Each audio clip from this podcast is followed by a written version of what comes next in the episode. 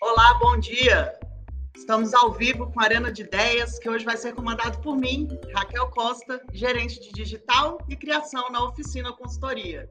Muito bom ter vocês, vocês aqui com a gente. Muito obrigada por nos acompanharem. Esse é o nosso Arena de Ideias, um espaço promovido pela Oficina Consultoria para troca de ideias inteligentes e debates para comunicação, reputação, inovação, tecnologia e muito mais. Sejam bem-vindos, bem-vindas especialmente hoje, bem-vindes. Hoje, 1 de junho, é o início de um mês muito importante para mim e também para essa empresa, onde eu tenho orgulho de trabalhar nos últimos quatro anos. Esse é o mês em que debatemos, pensamos e celebramos o orgulho LGBTQIAP+. E para que a nossa conversa gere impacto, gere coerência, vamos utilizar o gênero neutro. Então, você que está nos assistindo, pessoa trans ou agênera, sinta-se representado em nosso diálogo pelo prefixo E ou U. Como forma de inclusão, também gostaria de fazer uma audiodescrição sobre mim para que esse conteúdo seja acessível para aqueles que, que possuem deficiência visual ou tenham baixa visão. Eu sou uma mulher branca, de cabelos pretos, uso óculos, estou vestindo uma blusa rosa choque, com um colar preto e branco entrelaçado no pescoço, e é um prazer estar aqui com vocês. Então, as nossas ações relativas ao mês do orgulho LGBTQIA+, eu vou trazer para a gente dar início a essas ações, vou trazer um pequeno histórico do porquê que a gente comemora no mês de junho o mês de visibilidade LGBTQIA+, DIAP+, desculpa, gente. Em 1969, é, aconteceu um evento histórico conhecido, com, conhecido como a Revolta de Stonewall, que foi quando a comunidade LGBT teve um enfrentamento violento e homofóbico com a polícia na cidade de Nova York. No ano de 1970, houve então a primeira parada do orgulho LGBT, e desde então, mundialmente, o mês de junho ficou marcado para ser o mês de celebrações e o mês de combate à violência LGBTQ a mais. Acontece que desde os anos 70 essa luta não para. Hoje, lógico, a comunidade já conquistou muitas coisas, já temos muitos direitos, mas ainda somos vítimas de muita violência. Somos o, o Brasil é o país onde mais se mata pessoas LGBT e essa violência também se estende ao mercado de trabalho. Então, é por isso que a gente está aqui hoje para a gente debater é, esse assunto. Estou aqui com meus colegas convidados, queria apresentar para vocês. Nós somos Felipe, Cleomar e eu, da Oficina Consultoria, não sofremos preconceito, trabalhamos no lugar, pelo contrário, onde somos aceitos, fazemos os três parte do Comitê de Diversidade e Inclusão da agência, e é um prazer também receber aqui com a gente a Marina Ganzaroli, advogada, idealizadora do MeToo Brasil, uma organização que trabalha na luta contra a violência sexual de mulheres. Cleomar Almeida é consultor Master em Comunicação aqui da oficina e também membro do nosso Comitê de Diversidade e Inclusão. E o Felipe, meu companheiro de dia a dia, é meu coordenador de criação também aqui na oficina. Sejam todos muito bem-vindos. Eu queria começar a nossa conversa é, perguntando para você, Marina, que já que você desenvolve trabalhos com grandes empresas, né, representando o Me Too, quais são os principais desafios inventados por essas empresas, enfrentados por essas empresas na busca pela inclusão e diversidade? O que, que, que você avalia como o maior desafio? Bom, bom dia a todos. É, os meus pronomes de preferência são ela, dela. Também vou me autodescrever rapidamente. Eu sou uma mulher branca, de cabelos uh, lisos, uma mecha branca e o resto castanho. Estou é, usando uma camisa branca e um lenço com a bandeira da diversidade, a bandeira do arco-íris, a bandeira que representa a sigla LGBTQAPN+, que daqui para frente eu vou usar apenas LGBTI+, para facilitar, é, aí representando todas as identidades é, que hoje estão abarcadas nessa sigla. Bom, Raquel, é, acho que o maior desafio para as empresas para além do acesso, é a permanência e a ascensão. sem pensar esse tripé da diversidade e inclusão, não adianta nada fazer bonito no mês de junho. E eu queria dizer que é uma alegria começar o mês da diversidade aqui no Arena de Ideias. Acho que um, um maior desafio, para além de olhar na sua contratação, na porta de entrada da sua empresa, da sua organização. Existe alguma forma de garantir que essa entrevista, que esse processo seletivo seja mais inclusivo. A pessoa pode, por exemplo, utilizar um nome social durante o processo seletivo. Isso faz diferença no processo seletivo. Existe uma política afirmativa que busque mais diversidade de identidade de gênero, de orientação sexual na sua empresa, na sua organização. Feito esse primeiro passo, depois que essa comunidade está dentro da sua organização. Existe um cuidado com a sua permanência? Essa mulher trans, esse homem trans, vai ter alguma dificuldade para ter o nome respeitado, colocado no crachá, para utilizar o banheiro conforme a sua identidade de gênero, sem sofrer discriminação dos colegas ou da equipe de segurança da sua companhia. E a ascensão, para além da permanência, a possibilidade de colocar aquela foto da sua família homoafetiva na sua mesa do escritório, assim como todos os seus colegas heterossexuais, para comentar do seu final de semana com a sua esposa ou com o seu marido, assim como as famílias que são heterossexuais comentam sem nenhum problema no cafezinho na segunda-feira. Para além da permanência e a ascensão, as possibilidades de carreira e de crescimento dentro da organização. Elas também têm esse cuidado e esse olhar da diversidade e da inclusão. É bom lembrar que quanto mais diversa a sua empresa, melhores e mais disruptivas e inovadoras, inovadoras são as soluções que você vai encontrar. Maravilha. Né, para falar, queria que vocês, Felipe, Cleomar, primeiro Felipe, depois o Cleomar, contassem para a gente um pouquinho de como foi o ingresso de vocês na vida profissional, né, nas empresas. Se a gente já sai, para vocês já saíram chutando a porta, dizendo, gente, então, prazer, sou formado em publicidade, sou formado em jornalismo, sou um homem homossexual. Como que é isso? Como que é, é, é tomar conta né, desse espaço dentro da, da, da, empresa no início da carreira profissional de vocês? Queria que vocês contassem um pouquinho para a gente. É, eu, eu sempre falo que o primeiro lugar que a gente sai do armário é com os amigos, né? E em tabela no, no local de trabalho. E é, é muito louco, porque assim, eu demorei muito tempo para poder assumir para minha família. me assumi muito velho, assim, mais velho, né?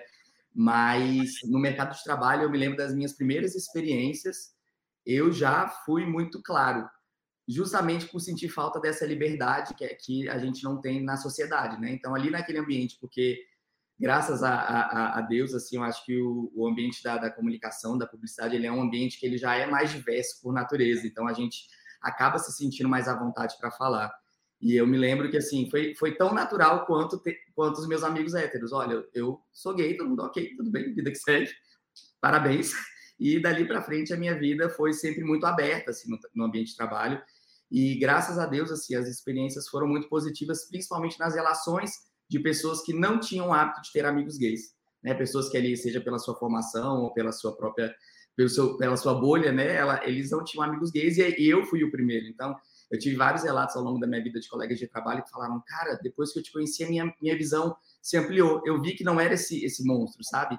E é muito legal porque é, é o que eu sempre falo, a força é o exemplo, né? Então, quando as pessoas convivem com aquela, com, a, com, com um homossexual, com uma pessoa preta, com uma mulher lésbica, aí é que eles vão começar a ver que, nossa, olha quantas vezes eu fui homofóbico sem perceber, olha quantas falas eu tenho que, que são machistas, são preconceituosas, e a gente só descobre isso convivendo com gente que olha isso. Então, eu acho que, que para mim, no mercado de trabalho, graças a Deus, foi uma experiência muito positiva. E para você, Guilmar, conta para gente. Bom dia a todos, primeiro. É, vou fazer uma autodescrição aqui rapidamente. Eu sou homem preto, gay, estou de óculos, camiseta verde e uso barba. É, respondendo a sua pergunta, Raquel, primeiro, assim, é, acho que a gente tem que, primeiro, assim, antes de tudo, é reconhecer o lugar de privilégio. Qual lugar de privilégio eu estou? no mercado de trabalho hoje, eu estou no lugar de privilégio porque eu estou numa empresa que olha para essa situação de diversidade e inclusão. o que não quer dizer que os desafios foram superados. Ah, entrar no mercado de trabalho e se assumir não é uma tarefa fácil, não é. Porque, querendo ou não, existem organizações que ainda, de alguma maneira, vão pensar, não, talvez não internamente, mas vão pensar como é que os outros, os stakeholders, vão olhar para essa situação. É, e aí é muito mais fácil camuflar. Né? A saída que parece mais fácil é camuflar. Então, o processo seletivo, de fato, assim, a, a inclusão ela não acaba, e muito menos se inicia no processo seletivo, mas ele é extremamente importante. Vou tomar como exemplo aqui o caso da oficina. O caso da oficina eu falo isso todas as vezes. Foi a primeira vez no processo seletivo que eu tomei a liberdade para falar é, que eu tinha um parceiro. Até então eu sempre era um assunto que em algum momento iria ser tocado ao decorrer da minha vida profissional, mas não neste momento assim de cara. E esse processo de de acolhimento, que é o cuidado com o outro, independente da condição, deve ser uma atenção que todas as organizações é, é, para, para o qual deve se atentar. Por quê? Porque se a gente não se sente acolhido, abraçado, a gente se sente reprimido. De alguma forma, isso vai gerar alguma, algum desconforto profissional. Então, assim, sempre que eu vou falar sobre mim mesmo, tipo, sou um homem preto, sou um homem gay, mas, antes de tudo, eu estou na condição de privilégio em relação a outros homens pretos e homens gays. É, esse, esse reconhecimento do lugar de privilégio ele é extremamente importante para um ponto de partida. É, numa sociedade que cada da hora que você foi vocês mencionaram aí né a questão de violência contra gays eu cheguei eu segurei aqui para não chorar porque a gente sabe que neste momento tem um gay sendo violentado enquanto a gente está aqui fazendo é, uma pessoa LGBTI para usar a sigla que a Marina usou, é, tem uma pessoa sofrendo violência, seja dentro de casa, seja no mercado de trabalho, seja por meio de uma exclusão que ela é simbólica, uma violência que é simbólica que, que, que é tão cruel quanto a violência física, né? Então esse processo, assim, sem romantizar, ele não é fácil. Existe todo um, existem pessoas que são mais empoderadas, né? No início, assim, desde cara, desde o início, desde cedo, elas estão ali abertas a tudo. Então o que vier, ela vai peitar. Mas para uma parte das pessoas, inclusive no meu caso, é o processo de autoaceitação e também de não só de autoaceitação em relação a mim mesmo, mas em relação aos outros. Como é que os outros vão me olhar? Como é que o mercado vai me olhar? Como é que o mercado vai conseguir separar que além de gay, eu também sou filho, eu sou tio, eu sou namorado, eu sou companheiro, eu sou irmão, eu sou amigo, eu não sou apenas gay. Eu também sou gay. Antes de tudo, eu sou gay, é óbvio, é a minha condição. Mas eu não sou apenas isso. E esse, essa, esse auto-olhar, esse, ele, é, ele é super interessante porque ele também nos encoraja. Por mais que seja importante para que a gente consiga também é, enxergar quais são os desafios que vão vir pela frente, ele nos encoraja. Então, é quase com uma, uma, uma moeda, sabe? Então, vai, é só ir. E, e é isso que o, o Felipe também falou, de saber que no ambiente de trabalho a gente sempre vai ter amigos, sempre vai ter pessoas. Então vai ter famílias que são mais resistentes, tem famílias que expulsam as pessoas de casa. A gente não pode ignorar isso numa discussão como essa. Tem pessoas que estão sem lá e são acolhidas por amigos. É isso neste momento. Falou uma coisa muito importante que é a questão do privilégio. E eu concordo com você que o fato de trabalharmos em um, né, em um local que não só nos acolhe, mas também nos estimula, e é por isso que estamos aqui hoje, né? Esse é, é um arena comandado por pessoas totalmente LGBTs, todos nós somos, é, é, muito importante. Mas eu queria que a Marina comentasse, me ajudasse também a falar sobre e quando a gente sai dessa bolha, né? A gente, no nosso caso, a gente trabalha numa agência de comunicação que tem diversos clientes de diversas áreas e pode acontecer de um cliente se posicionar contra agência ou contra um, um, um colaborador que é homossexual. Como que a agência pode, é, como que o local de trabalho, não necessariamente uma agência, mas como que a empresa pode, Marina, se colocar perante as outras empresas, né, perante os seus clientes, e exigir desses clientes que eles respeitem os, as pessoas para quem, para quem ela, é, elas prestam, estão prestando serviço, enfim. Como que um posicionamento da empresa pode acontecer sem que haja um rompimento aí de um contrato, ou de um serviço, ou de uma campanha que está sendo feita né, junto, junto aos, aos dois pares? Poxa, Raquel, essa pergunta é muito bacana, né? Porque quando a gente está falando de diversidade e inclusão, a gente está, sim, falando de mudança de cultura. É, e cultura é difícil de mudar ela leva tempo. É, a gente está, o Cleomar tocou muito nesse ponto, né? É, reconhecer os próprios privilégios envolve reconhecer os próprios preconceitos, os próprios vieses inconscientes. Reconhecer que sim, né? Enquanto mulher branca, sou racista. Ponto. A partir daí, eu vou me letrar e vou desconstruir o meu preconceito para que ele não vire uma conduta discriminatória, mas preconceitos todos temos. Né? Então, se você é homem, você pode ser o mais desconstruído possível, você é machista parta daí, no machismo de maior ou menor grau, para desconstruir o seu privilégio. Né? A mesma coisa enquanto uma pessoa cisgênera, enquanto é, uma pessoa é, branca, enquanto uma pessoa heterossexual. E esse é um desafio muito grande. E está no core business né? É, da, da oficina, que é o que? A comunicação. Quando a gente comunica que, para nós, o assédio sexual, o racismo, a homofobia, o machismo são intoleráveis, são inegociáveis. A gente começa um processo de education, de educação. E educar adultos é difícil, porque pessoas adultas já têm uma opinião formada sobre absolutamente tudo, inclusive aquilo que não estudou, não, não pesquisou ou não se letrou. É, a pessoa já tem uma opinião.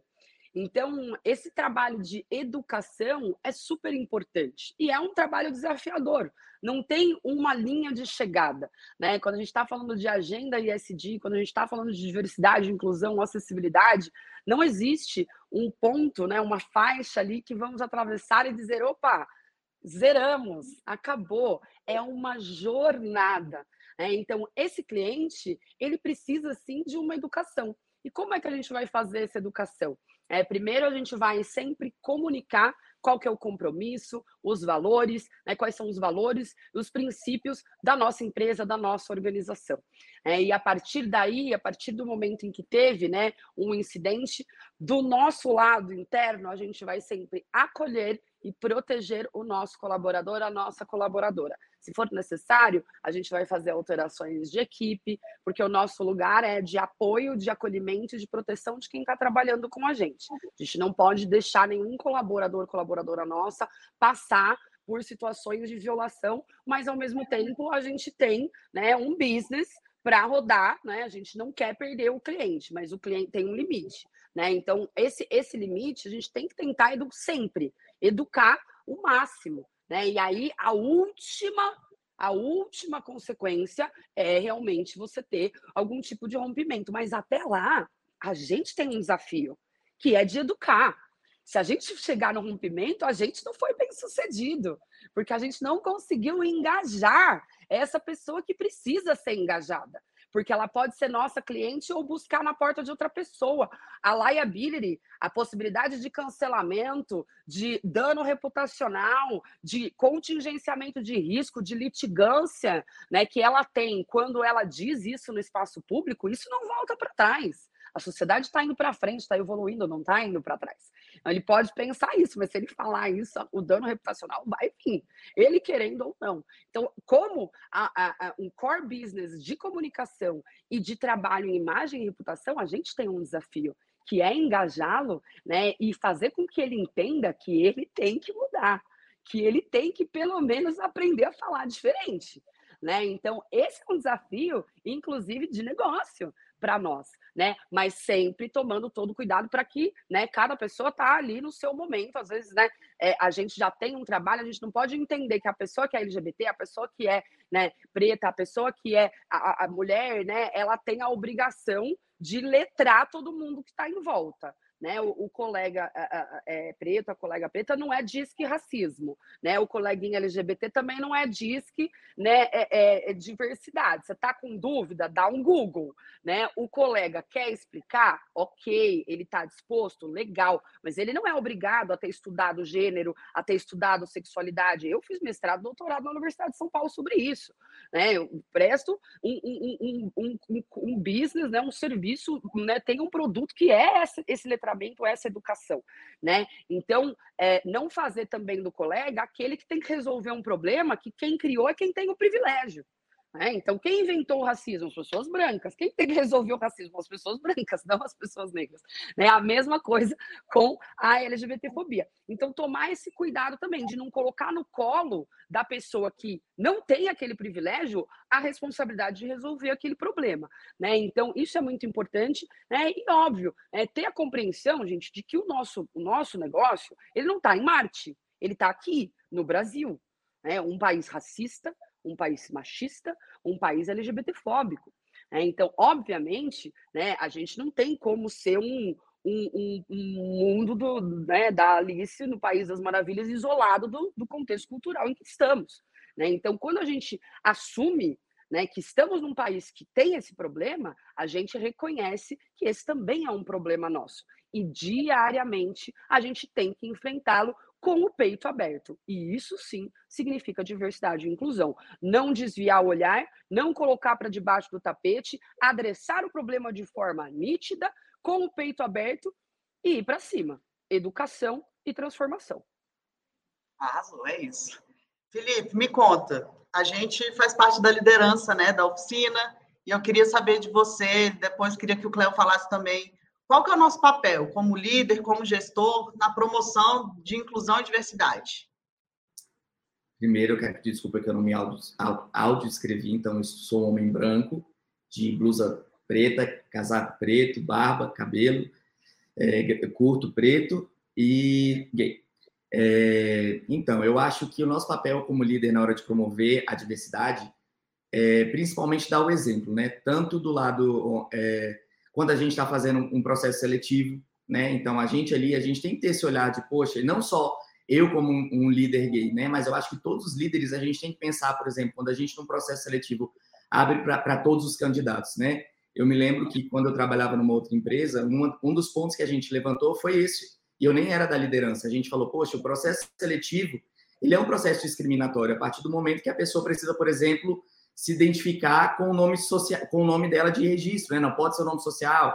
A partir do momento que ela ali só existe o gênero masculino e feminino, a gente não abre, né, o, o espaço para as outras milhares de variedades que existem na sexualidade humana. Então, eu acho que, que é, o primeiro passo é o exemplo.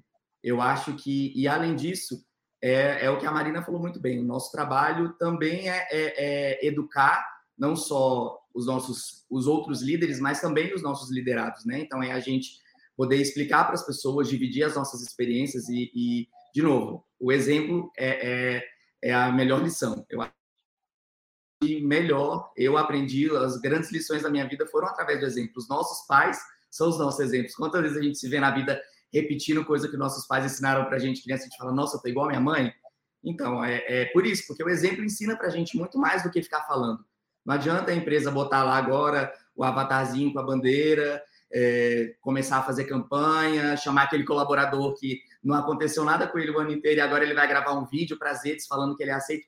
Não é só isso. Né? Isso é bom também, é bom dizer que a empresa se posiciona, é bom publicamente é, é, falar isso, mas eu acho que é o exemplo, é o dia a dia dentro da empresa, é o, o, o cuidado com essas pessoas, de por exemplo, uma pessoa trans, ela precisa ter o nome social dela e ela ser tratada pelo nome social dela. Ela não pode, nem, nem pode passar pela cabeça da empresa que um, um pedaço de papel vale mais do que o que ela sente, né? Então, eu, é, é, eu acho que são esses pequenos exemplos no dia a dia, na gestão da empresa, na gestão do time, que fazem com que o, o ideal saia do comitê de diversidade, saia do ali do, do, do comitê de boas-vindas, da, da, das regras de ética da empresa e vão a realmente passar a ser um valor da empresa, né? Passa a ser uma vivência dos colaboradores. E aí, eu acho que, que, que acaba ficando até natural, as pessoas começam a, a ouvir, a conviver e a aprender. Então, eu acho que o primeiro é por esse caminho aí. É, eu queria que você falasse também, né? Qual, qual é o nosso papel e como que esse papel, como que a gente pode influenciar na cultura organizacional também nesse aspecto. É, eu complemento isso que o Felipe falou, a Marina também, tipo, além do letramento e além do exemplo, é, e além da inclusão, a integração. Eu acho que não basta incluir, é preciso integrar. Às vezes a pessoa está incluída, tipo, fisicamente num espaço ou fisicamente num projeto, mas ela não está sendo integrada, não está tendo escutativa para ela. E isso influencia muito todo o processo de, de formação ou de construção de qualquer ideia ou de qualquer projeto. Então, o letramento é indispensável, como já foi dito aqui, o exemplo é indispensável, a inclusão é indispensável, é super importante, é, mas é preciso integrar também. E eu sempre eu vou bater nisso, assim, eu sempre reforço isso. Porque senão fica parecendo que eu incluí. E aí, pronto, superou, chegamos agora né, à, linha, à reta final. Mas não, de que forma que essa pessoa foi incluída? De que forma que eu fui incluído? Quando eu entrei aqui na oficina, por exemplo, eu refleti muito sobre isso. E a partir disso, você, você se abre mais para um processo de abrir o peito e, e, e, se empoderar, sabe? E é isso. Por que, que eu estou te dando esse exemplo do, da, da integração? A gente, inclusive, está no mês de festas juninas. Eu lembro que o ano passado eu fui em festa junina aqui em Brasília e tinha uma, uma pessoa em cadeira de rodas. E ela abria um grupo de quadrilha. É, e essa pessoa ela só abriu o grupo de quadrilha. É, foi super, super legal, foi extremamente diferente mesmo, porque nenhum outro grupo fez isso. Mas ao longo, enquanto todo mundo estava dançando, ela só abriu a quadrilha e ficou de escanteio. Tipo, então, pra, ela serviu para abrir a quadrilha, ela, ela pode muito mais. Tipo, uma pessoa LGBTIQA+, ela pode muito mais, a gente pode muito mais. As mulheres podem muito mais, nós homens, pretos, gays, é, as pessoas em geral, elas podem muito mais. E esse processo de escuta ativa é, é o grande desafio na minha avaliação, assim, para a gente se desenvolver, primeiramente como pessoa. Assim, eu estou escutando meu colega, eu estou escutando meu parceiro, eu estou tendo essa escuta ativa para o meu gestor, se eu estiver numa estrutura mais baixa. Mas, além disso, essas pessoas precisam ser incluídas não apenas ali na, no operacional, elas precisam ter, ter em cargo de decisão. Não adianta falar de inclusão, tipo, na esteira ali de baixo. Eu preciso incluir também ali no topo. Porque esse topo ele tem um poder de decisão. O poder decisório está com ele. Por mais que essa cultura, que inclusive a Marina já falou ali desde o início, a mudança de cultura, e toda mudança de cultura, ela, é, é, ela, ela leva muito tempo, e além de tudo, ela causa dor. Toda mudança, toda ruptura, ela causa dor, ela causa um desconforto. E a gente precisa estar com o peito aberto para isso, para a gente evoluir como civilização humana, antes de tudo. É. trazer agora o próximo tema para todos nós debatermos aqui, que é quais seriam as políticas e práticas que podem ser adotadas pelas organizações para promover a inclusão e a diversidade né, em todas as suas dimensões. A gente tem falado aqui desde o começo de lugar de privilégio, nós trabalhamos numa, numa, numa empresa que tem um comitê de diversidade e inclusão, que não é comum, né? Marina também trouxe vários exemplos de educação, que a, a gente tem que fazer não só para o coleguinha do lado, mas também para dentro, dentro da empresa como um todo e para fora, mas o que, que, o que mais as empresas podem fazer? Porque é o que a Marina também falou, não basta só o discurso, né? não basta só fazer várias coisas de 1 a 30 de junho, quando chega dia 1 de julho, tudo passou, acabou, vida que segue, vamos nessa. Então, queria a participação de todos vocês nesse assunto. O que, que as, quais as políticas que as empresas podem fazer para que realmente a diversidade e a inclusão se tornem parte do dia a dia, todos os dias? Podemos começar com a Marina. Acho que um primeiro passo é sim formar um comitê, né, para conseguir acessar é, em primeira pessoa aquilo que são os principais desafios, os principais nós, porque ninguém melhor do que quem está dentro da organização vive a organização, né, é, entende os usos e costumes da organização para dizer por onde começar. Mas, novamente, o comitê não é responsável pela solução do problema. Né? O comitê é um termômetro de como estamos evoluindo ou não para o enfrentamento do problema. É, então, ele vai buscar soluções, mas ele vai precisar também de apoio né, técnico, de apoio é, especialista, para conseguir um, desenvolver né, as suas ações e executar as suas ações. É muito importante a gente olhar para a diversidade e inclusão de forma é, integral, né? com um olhar realmente de governança. Não dá para a gente colocar a diversidade e inclusão numa caixinha, né? É, num quadradinho, num departamento, numa gerência e largar lá.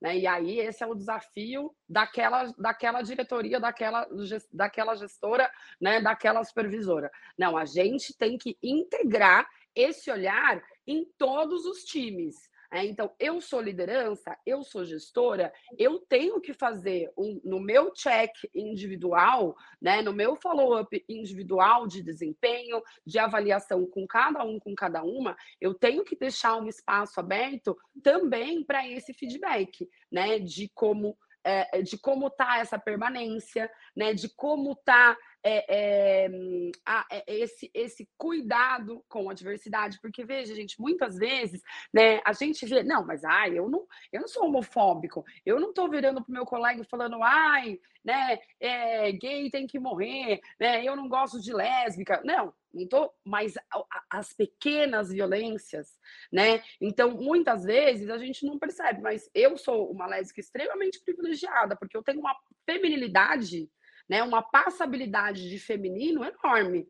Né? Então, é, é, é, muito mais tranquilo quando você está ali no papel de gênero que é esperado da sociedade, né? Então você tem um homem gay mais masculino, né? Um homem gay mais afeminado. Esse homem gay mais afeminado sofre mais preconceito, porque ele está mais desviante daquele papel de gênero dele esperado, né? Então tem que olhar também para, poxa, será que essa lésbica caminhoneira, será que esse gay super feminino tem também espaço para ser feminino, sendo homem, ou essa mulher ser masculina, sendo lésbica, né? Então a gente tem que olhar também para esse, é, é, né? E assim, novamente, de um lugar de privilégio, né? Como é que a gente faz isso? Comunicação. Né? Então, você tem empatia, tem abertura com o seu liderado, com a sua liderada, você tem que ter um espaço individual em que a pessoa fale: olha, cara, esse tipo de comentário né, não é legal é, olha, esse tipo de piadinha não, não é bacana, porque a pessoa às vezes acha que está sendo inclusiva e, na verdade, está tá reificando mais. Ah, mas até ele faz piada dele mesmo, sim. Esse é um mecanismo de defesa. É, a gente teve que fazer piada da gente mesmo para ser aceito nos lugares por muito tempo. Isso não significa que a gente goste de ficar fazendo piada sobre a gente mesmo. Né? Mas é um jeito de quê? De educar as pessoas héteras as pessoas cisgêneras. Então a gente vai para piada, vai para humor, né? Mas não necessariamente é agradável, né? Então tomar muito esse cuidado, né? Então normalmente, né? A, a gente tem violências. Né? Eu, eu, lembro de um, de um, emprego que eu tive em que as pessoas estavam elencando as pessoas solteiras do gabinete em um emprego público. E eu entrei nas pessoas solteiras. Sou casada há 11 anos. E aí eu, na hora, eu virei e falei assim: eu sou solteira da onde? Que eu sou casada há 11 anos. É porque eu sou lésbica que vocês me colocaram na lista de solteiras? E aí todo mundo gelou assim. Eu falei, gente, vocês não estão prestando atenção no grau de lesbofobia que vocês acabaram de cometer? Falei bem alto, assim, no meio do gabinete, na frente da chefe de gabinete. Todo mundo vai ter essa, essa liberdade de largar uma dessa? Não, não. Né? E, e não é obrigação de ninguém também brigar por, né? O gestor tem que perceber né? Ou dar uma oportunidade da pessoa falar. Então, assim, novamente, a chave está onde? Na comunicação, na empatia. Esse problema não é seu, esse problema é seu, sim.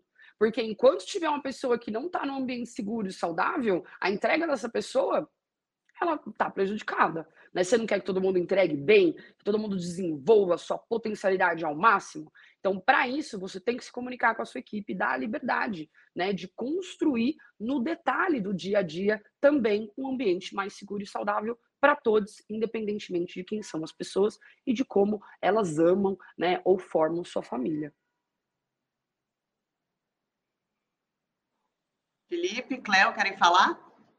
Eu, eu acho que, que é. Eu, eu só tenho que bater palma para a Marina, porque eu acho que é exatamente isso. É, eu me lembro quando, quando eu falei a primeira vez no, no ambiente de trabalho, é, uma, é dar aquele, um frio na barriga, não, né? Porque frio na barriga é muito pouco. A gente, sempre que a gente sai do armário para alguém, parece que a gente está entregando a nossa, nossa alma na mão da pessoa, né? Tipo, por favor, não me quebre. E os meus chefes, assim, eles foram muito sensíveis é, de receber isso de uma forma muito natural, de tratar isso com naturalidade. Então, eu acho que a primeira coisa é, é, é isso que a Marina falou, a comunicação, né? Quando você comunica para o seu time, para sua equipe, que o seu qualquer tipo de amor é válido aqui dentro de casa, é, isso é muito poderoso porque você começa devagarzinho a se sentir à vontade, porque é, o Cleomar falou e é verdade, a gente não pode deixar de reconhecer nosso lugar de privilégio e a história que vem com a gente quando a gente fala oi, eu sou gay, né? Eu me lembro que durante muitos anos eu tinha, mesmo já assumido, eu tinha dificuldade de falar a palavra, a frase eu sou gay. porque parece que ela te atropela, né? Parece que você legitima toda, toda a violência que a gente inevitavelmente sofre ao longo da vida, né? Pode não ser no ambiente de trabalho, mas vai ser no ambiente familiar, vai ser no ambiente escolar. Então, o crescer, pro, esse eu, eu brincava com, com os meus amigos em outros lugares e eu falo isso muito porque o que vocês estão vendo fora do armário é o resultado de muita porrada dentro dele, né? Então, é, respeita essa história, entra com, com carinho e a gente como como líder a gente tem que ter esse cuidado de entender isso, que, é, que às vezes a pessoa não está pronta para falar sobre aquilo.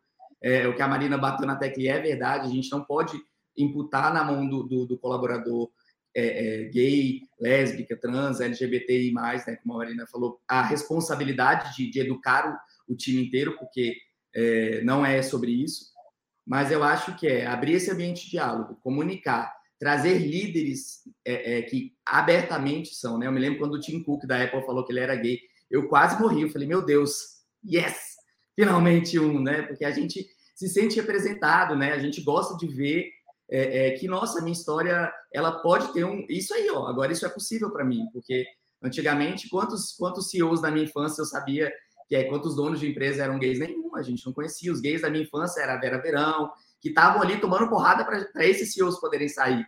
Né? Então, a gente não pode esquecer que o ambiente tem que ser favorável para todos. Isso, isso que a Marina falou é, é, é, é muito legal, porque acaba que deixa o ambiente é, até leve para até quem não é gay, até quem não tem, para poder expressar a sua individualidade, porque a gente fala de diversidade no, no, sentido sexual, de raça, de cor, mas tem tantas outras coisas que as pessoas têm vergonha de sair do armário, né? Às vezes é aquele seu colega.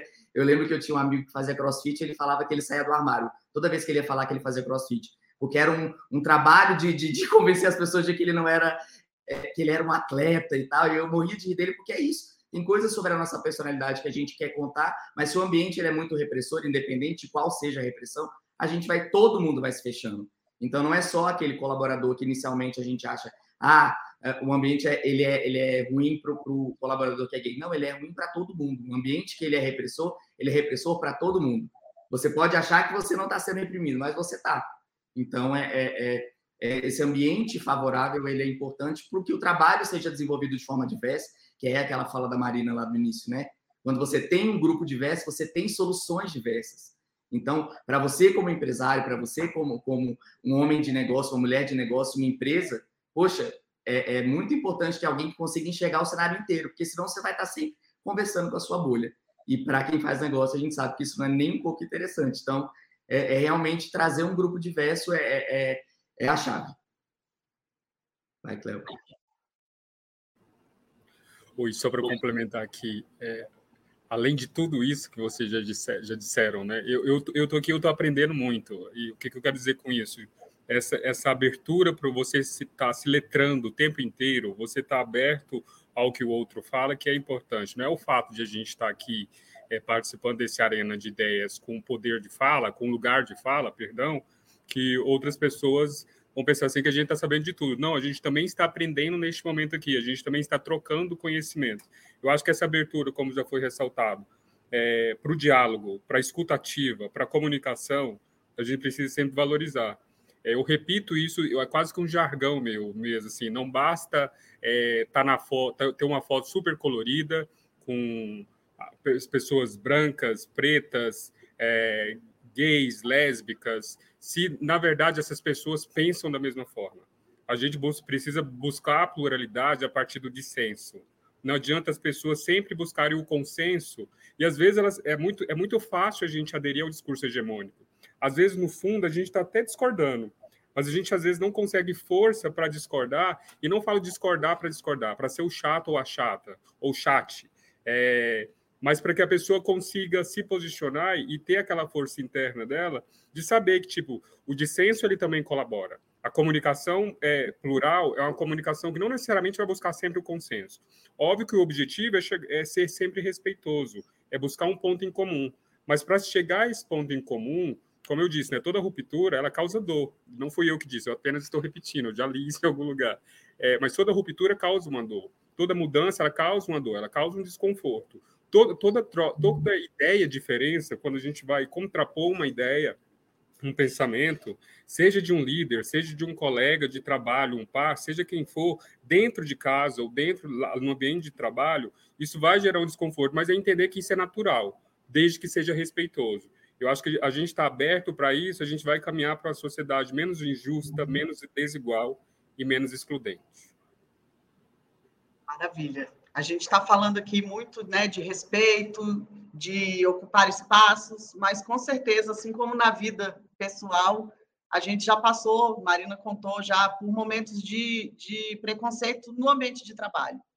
Queria saber se vocês, Felipe, Cléo, já passaram por algum desses momentos e como que foi a condução pessoal, a condução da empresa, é, se houve denúncia, se a gente fica, vocês ficaram sem graça de fazer denúncia, eu passei por uma vez, né, assim como o Felipe, eu também saí do armário muito tarde, muito tarde, né? E, e a gente fica com medo de sofrer também no ambiente de trabalho que sofreu na vida pessoal. E uma vez numa rodinha com colegas no trabalho, uma outra empresa onde eu trabalhava, a gente estava falando de séries de, de de televisão e falando de uma atriz que era maravilhosa e etc. E aí o chefe saiu da sala e falou: vamos parar com esse assunto aí. Eu fiquei assim, ah, mas quando, quando os homens estão falando das mulheres, pode, né? Por que, que eu não posso também? Mas na hora é isso. Quando, quando a gente fala, ah, se acontecesse comigo, eu ia fazer X e Y, mentira. Quando acontece, a gente gela, a gente trava em algum momento. Nem sempre a gente vai estar pronto. E, eu, e não tinha, eu não tinha um lugar para correr, não tinha um comitê de, de ética ou um comitê de diversidade onde eu pudesse fazer uma denúncia, enfim, passou. Eu fiquei com aquela dor ali, mas passou. E eu queria saber de vocês, Felipe e Cléo, se vocês já passaram por alguma situação, seja aqui na oficina, na vida pregressa, e como que foi isso para vocês, como que vocês conseguiram lidar com isso para chegar aqui onde a gente está? É muito engraçado, porque no meu primeiro trabalho em que eu saí do armário, era um ambiente muito misto, né? A gente trabalhava dentro de, de, de, um escritório em que tinham todos os tipos de pessoas que vocês podem imaginar. E eu me lembro que a gente tinha uma colega que, né, pela própria criação e pela própria história dela, pelos valores dela, ela era uma pessoa extremamente homofóbica e ela era a clássica, que achava que ela era amiga, que ela era a que aceitava, que, que acolhia, mas ela, ela tinha muitas falas homofóbicas. E nesse dia foi muito legal, porque a gente, eu, eu, a minha melhor amiga, uma mulher lésbica, e ela estava contando sobre, estava todo mundo comentando sobre relacionamentos. Eu sempre fui um amigo solteiro e aí não tinha muitas histórias para contar e ela foi contar a história da, da esposa dela. E elas são casadas há 15 anos. E aí ela foi contar e essa nossa colega, ela parecia que ia, que ia morrer. Ela teve um trem, assim, ela teve um piripaque, ela ficou mas como assim namorada? E ela não, ela entrou num looping, coitada, que ela ficava namorada, uma namorada mulher, namorada, e ela ficou nisso. E, e eu me lembro que veio naquele lugar muito, muito do, do, ensino médio, né? Que a gente vai começar a se encurralar, você fala, meu Deus, vai chegar em mim, porque a gente sempre acha isso, né? Quando vai, levantam a bola, sempre vão, vão, vão estourar lá na gente. E aí foi muito legal porque o grupo se encarregou, héteros, gays, é, é, bis e, e pessoas ali que nem se sentiam à vontade para falar sobre sua sexualidade, foram conversar com essa, com essa colega. E foi um, quase uma intervenção, sabe? A gente, todo mundo parou ali naquele momento e foi explicar para ela por que era tão importante a, essa minha amiga ter liberdade para falar aquilo no ambiente de trabalho e por que, que ela não precisava explicar que era uma mulher, né? É, e aí a gente foi trazendo para o universo dela, com todo essa, esse cuidado que a Marina falou, da gente, quando a gente está afim, a gente tem esse, é, é, esse poder de explicar, né? A gente não tem o dever, mas tem o poder. Então eu fui, a gente foi ali explicando para ela de, olha, não se preocupa, a gente, né, a, a, família dela sabe, olha como tá tudo bem. E a gente foi explicando para ela como que vem, porque muitas vezes as pessoas elas acham que isso surge na nossa cabeça numa manhã de domingo, sabe? E quando você explica para as pessoas que, nossa, eu nasci assim, a pessoa, oh, sério? Fala assim, Chuchu, olha aqui essas fotos, eu já era uma criança viada. Então a gente vai aprendendo ao longo da vida que a gente é, né? Ninguém é, ninguém não, porque eu não posso falar, mas eu não me tornei gay, eu, eu nasci gay, né? Então eu acho muito. É, é, foi muito legal contar essa história para ela, porque aí você vê que a pessoa, ela começa, primeiro ela dá tela azul, né? Porque ela começa, tudo que ela conhece muda. Tipo, meu Deus, esse, esse menino tá me contando aqui que ele nasceu assim. E foi muito legal ver ela com os anos mudando a postura. Então, ela, ela não abandonou os valores dela, ela continuou com tudo que ela acreditava, mas ela abandonou, ela foi abandonando as falas homofóbicas. Isso foi muito legal para a gente, porque eu brincava com ela, no, assim, a gente trabalhou juntos quase quatro anos, e no final falava, agora você já está habilitada a ter um filho gay, seu filho já pode ser gay, porque agora você não é uma pessoa mais homofóbica. Parabéns, você evoluiu. Porque é isso, às vezes as pessoas, elas são homofóbicas, elas são, às vezes até cruéis, é, por desconhecimento. Então, quando a gente começa a trazer para elas, olha, isso aí me machuca, quando você fala isso, me machuca. Eu me lembro quando eu e meu pai, a gente teve essa conversa, eu não gosto quando você fala isso. E aí meu pai, meu Deus, eu nunca tinha parado para pensar. Então, a gente também pode falar, né? Se existe a liberdade, é óbvio, tem tudo isso que a gente falou para trás, um ambiente favorável, escutativa, liberdade, você está confortável com isso, mas se você fala, é, é, você consegue mudar, às vezes, uma, a cabeça de uma pessoa. Você pode, às vezes, salvar um, uma, um filho de uma mãe gay que, às vezes, tendo um colega, muda a cabeça dela e essa criança passa a ter uma vida diferente. Então, eu acho que, de novo, o exemplo é a melhor, a, a melhor escola. Só complementar aqui o que o Felipe falou, eu já passei por situação de discriminação e, e é muito curioso é, eu olhar hoje, assim, olhando para trás. Tem um amigo que ele sempre perguntou: você já sofreu discriminação? Já passou por você ser preto, por você ser gay? E eu sempre tive orgulho, enchi o, o peito e falava: não. E ao longo dos anos, de acordo com o que eu fui amadurecendo, eu sabia que, que esse não era um lugar de conforto, muito mais do que realidade. E, e a gente tá, e agora, é, tipo, recentemente eu passei por um, um, uma situação dessa que você citou, Raquel, que eu precisei que uma colega de trabalho me alertasse, falar e, e, e chegasse até mim e falasse, olha, isso que você está passando é racismo, porque é normal, pelo menos foi a experiência que eu tive, você recorrer primeiro à negação. Primeiro você nega, porque a negação é uma defesa e ela é o lugar do conforto. Então, tipo, não passei por isso. Eu estou nessa, nessa, nesse percentual da população que nunca sofreu, porque é difícil você estar do lado de quem sofreu. É difícil você é, se encorajar e falar isso. Sim, eu já passei. Não é tão simples assim. É, por exemplo, eu fui saído do armário. Eu não saí do armário. Então, tipo, minha família descobriu. E é um processo muito mais doloroso. É, e algumas pessoas, inclusive, é, até. E esse processo ele é individual. Ele é para cada um. E cada um tem o seu tempo. Não é o outro que vai ditar. Não é a família, não é o colega. Tipo, se o sair do armário, eu estou só usando a expressão que até chamou o Arena de Ideias, ele é confortável para você neste momento, ele tem os motivos, mas ele não pode gerar o mesmo conforto para outra pessoa. Ou a discriminação, às vezes você fica. E, e, é por isso que é importante ter sempre essa comunicação, como a Marina ressaltou. Quando você tem uma comunicação aberta, e eu, assim, já que li bastante sobre, mas recentemente eu, tive, eu precisei do apoio de uma colega para falar: olha, você está passando por uma situação assim e aí eu caí no choro, assim, falando bem a real, mas é de. E, e não é nem necessariamente a situação, é você saber, pronto, agora eu estou desse lado de fato, de quem já sofreu. E sem cair em vitimismo, gente. Eu acho que o, o, o lance aqui, que muita gente vai pensar assim, até que ponto foi isso? Aí cai na, na interpretação, né? Acho que a, a, dor é de quem sente, não é de, do outro que vai interpretar essa dor. O que que passou, o que que não passou. A dor é de quem sente. O processo de de se uh, autoafirmar, de se reconhecer como uma pessoa LGBTQIA+, isso é da pessoa, isso é individual. A dor é de cada um. O processo de reconhecer discriminação é doloroso, mas ele é extremamente importante. É como o luto. Existem é, pesquisas que falam, é importante você passar pelo processo de luto. Só estou dando uma, uma, uma, comparação aqui.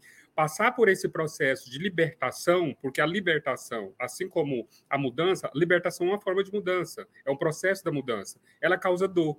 E o reconhecimento, ele também causa dor.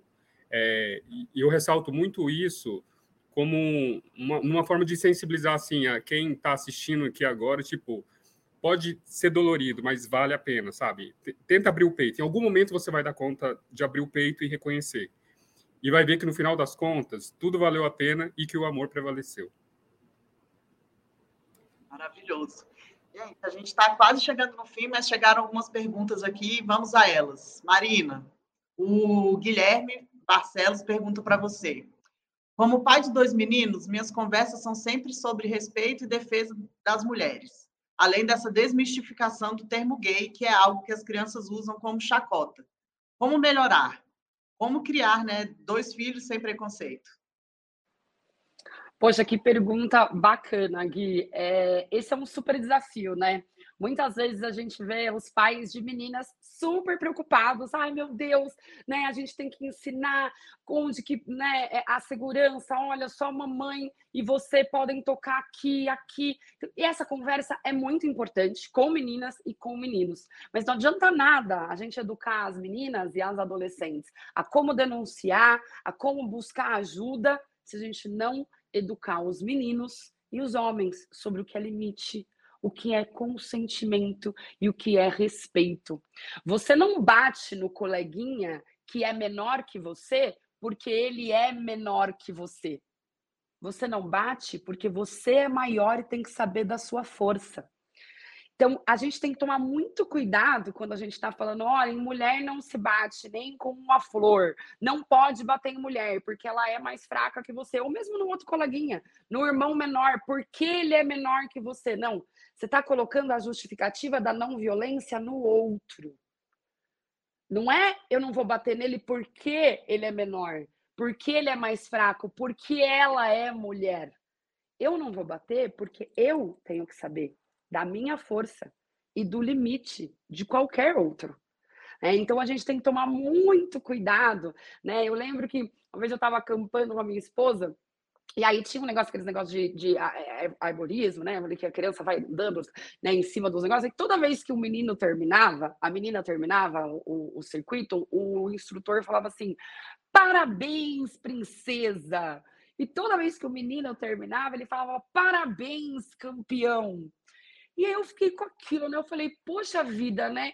É, eu, como mulher, é, é, como menina, amava princesa, amava Disney, amava tudo rosa, né? Não é sobre isso. Eu continuei sendo uma mulher lésbica mesmo assim, assistindo todas as novelas, todos os contos de princesa, eu até brinco, né, gente?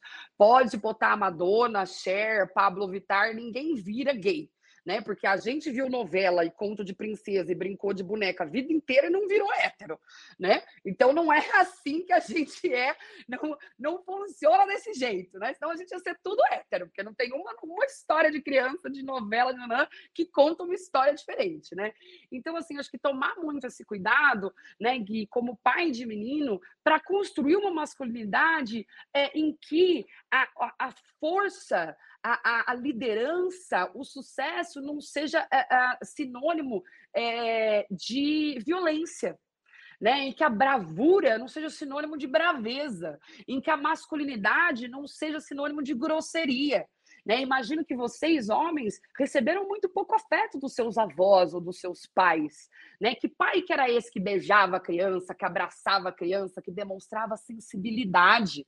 Né? Mostre, Gui, que você é um homem sensível. Chore na frente dos seus filhos. Mostre que você é fraco também. Que ser homem não é ser só forte, duro o tempo todo. É ter sentimento, é ter dúvida, é ter ah, Sensibilidade é demonstrar afeto, é errar e acertar e aprender com os erros, né? Eu acho que esse é um grande papel de educar meninos, né? Mostrar que a masculinidade também pode ser sensível, também pode ser doméstica, também pode ser maternal e feminina, né? Você não está cuidando dos seus filhos, por que, que ele não pode cuidar de uma boneca? Né? Por que, que só as meninas podem aprender a ser mães tão cedo? Ele tem que aprender a ser pai também, né? Demonstre isso sendo pai. Né? Mostre para o seu filho que você também cozinha, que você também lava banheiro, que você também lava louça, não que sua esposa pediu, mas que você foi lá e lavou, né? Isso é exemplo. É, acho que é, é, é, esse, esse é o papel. Maravilhoso. Vamos para a próxima.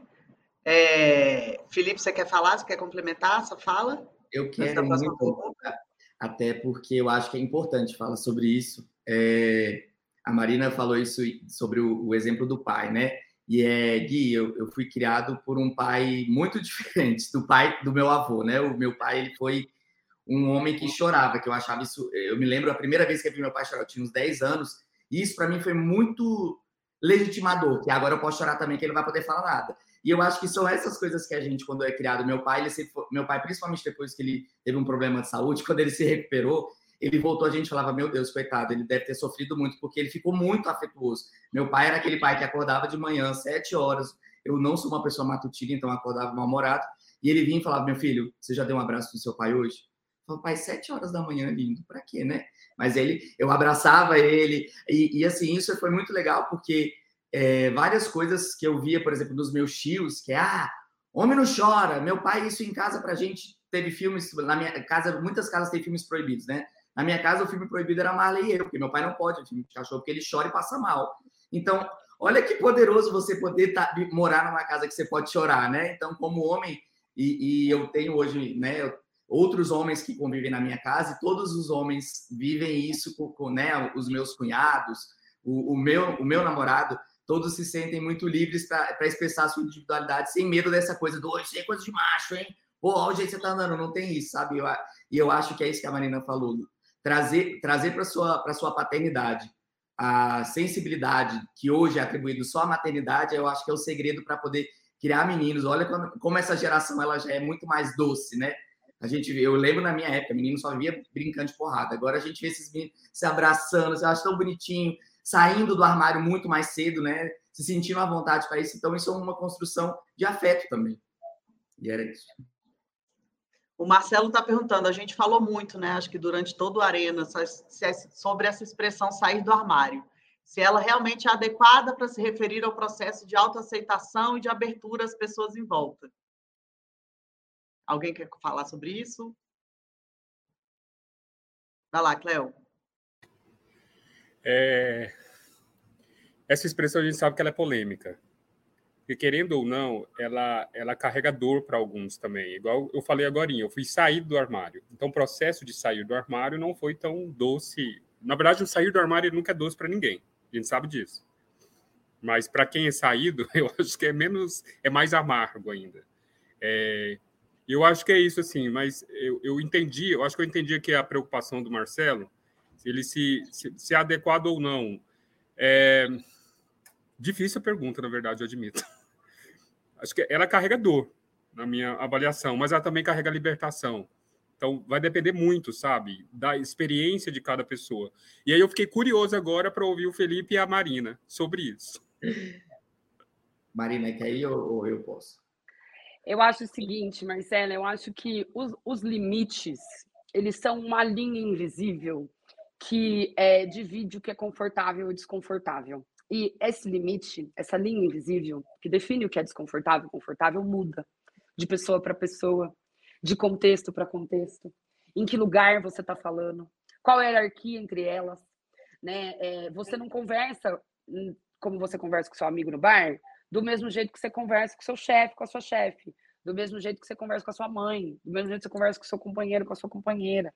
Né? A gente modula o nosso discurso o tempo todo, né? conforme a situação, conforme as pessoas envolvidas. Né? Então a gente tem que tomar muito cuidado né? quando alguém, a gente conquista a liberdade com alguém de falar, né? É, livremente com a pessoa, de fazer perguntas mais pessoais, né? E, e, e, achar que a gente tem essa liberdade com qualquer pessoa LGBT. Não tem né? Então, você como pessoa é, cis, como pessoa hétera, como pessoa LGBT, tá? Não pode nunca né, se dar intimidade para vir perguntar para alguém como a pessoa saiu do armário, ou se a pessoa já saiu do armário, né? Porque isso não lhe diz respeito. Se a pessoa for e falar, né, é, como foi o processo dela, né? Porque vamos combinar, esse negócio aí saiu do armário, saiu do armário, isso é uma coisa inventada por quem é hétero, né? Porque é como né, o, o, o, colega falou, a gente não, não tem uma ai, nossa, acordei gay hoje. Né? Do mesmo jeito que a pessoa hétero não acordou um dia, chegou no café da manhã e falou: gente, vocês não sabem, preciso contar para você, pai, mãe, eu sou hétero.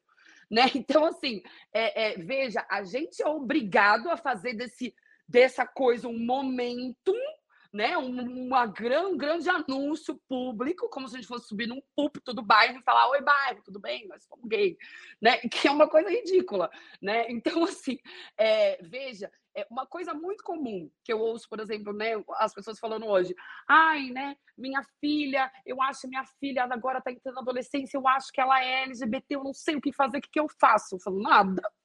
Nada, que isso não tem nada a ver com você.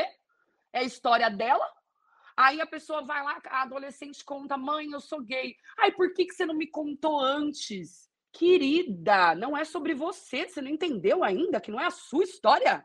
A primeira coisa, ai, eu sou tão inclusiva, por que, que ela não me falou antes? Amor, não é sobre você, não é a sua história. Não, ela não está contando pelo tempo da mãe, do pai, a vida dela, dá licença, né? É, então, assim, é muito importante a gente entender que é, você não é protagonista da história da sexualidade e pior, da violência e da discriminação do outro. Né? Então, essa coisa do sair do armário, né? Óbvio, a gente, a gente fala, a gente brinca, a gente faz piada, porque, novamente, né, é o momento histórico em que a gente está. Então, vamos educar, vamos fazer piada, vamos lá, vamos usar esse termo que é bastante didático, né, do sair do armário. Mas eu gostei muito, né, do que o colega falou, eu até anotei aqui, né, que você vê forte fora do armário apanhou muito dentro, né, achei essa frase excelente. Então, assim, é, da mesma forma que a gente, na nossa comunidade, a gente se chama de viado o tempo todo, tá? Ai, bicha, vem cá, ai, viado, vem cá.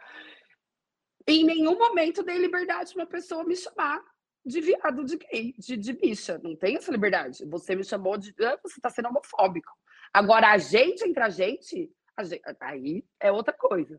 Né? Então, veja, depende muito de quem está falando, com qual intenção, em que contexto.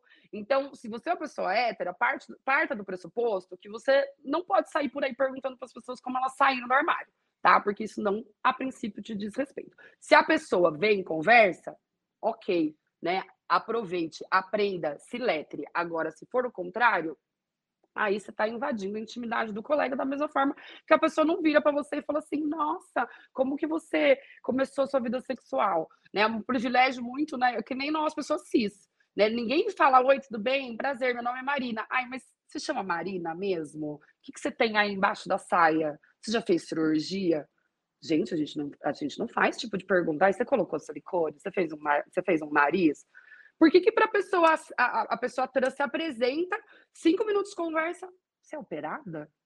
Gente, que isso? Você fazer uma pergunta sobre a parte íntima da pessoa. Você conheceu a pessoa faz cinco minutos. O que te dá o direito de fazer esse tipo de pergunta? Né? Você não faz essa pergunta para a pessoa cis, né? a, a pessoa vira e fala assim: ai, meu nome é Xuxa. Ai, mas o que está escrito na sua certidão? Seu nome não é Xuxa, que esse nome é esquisito. Pelé. Ai, esse nome não é seu nome. Como é que você chama mesmo? Que Pelé não é nome. Ai, a Melissa. Ai, mas qual que é seu nome de verdade? Oxe, Melissa. Precisa agora é, é, é, é, polícia, blitz. Né? Entendeu? Então, acho que assim, acho que é tomar cuidado, né? Você teve a liberdade, já que você tem um amigo gay, não te dá liberdade com todos tá? Então, tomar muito cuidado com esse tipo de expressão, porque é, fora do contexto ela pode ser homofóbica, sim. Gente, a conversa está maravilhosa, mas infelizmente bateu a hora, a gente precisa ir. É, eu queria agradecer muito a participação de todos os meus colegas, todos os meus convidados que estão aqui. Marina, sempre um prazer conversar com você. Felipe, Cléo, queria agradecer também a Emily a Ana que fizeram né, a interpretação de Libras para a gente. Queria pedir para você que se gostou desse episódio, deixa o seu like aqui no vídeo para que esse conteúdo chegue a mais pessoas, um conteúdo que é muito importante, principalmente nesse mês. Vamos fazer esse conteúdo rodar. Favorite o programa no Spotify, a gente também tem o Arena de 10 no Spotify, favorito o canal, favorito o programa. E a gente volta no dia 15 de junho, às 9h30, o Arena de Ideias vai estar de volta. Siga as nossas redes sociais. A gente tem as redes sociais Oficina Consultoria e tem as redes sociais arroba Arena de Ideias. Fica à vontade para seguir todos esses perfis. Obrigado pela audiência e pela participação. Até a próxima.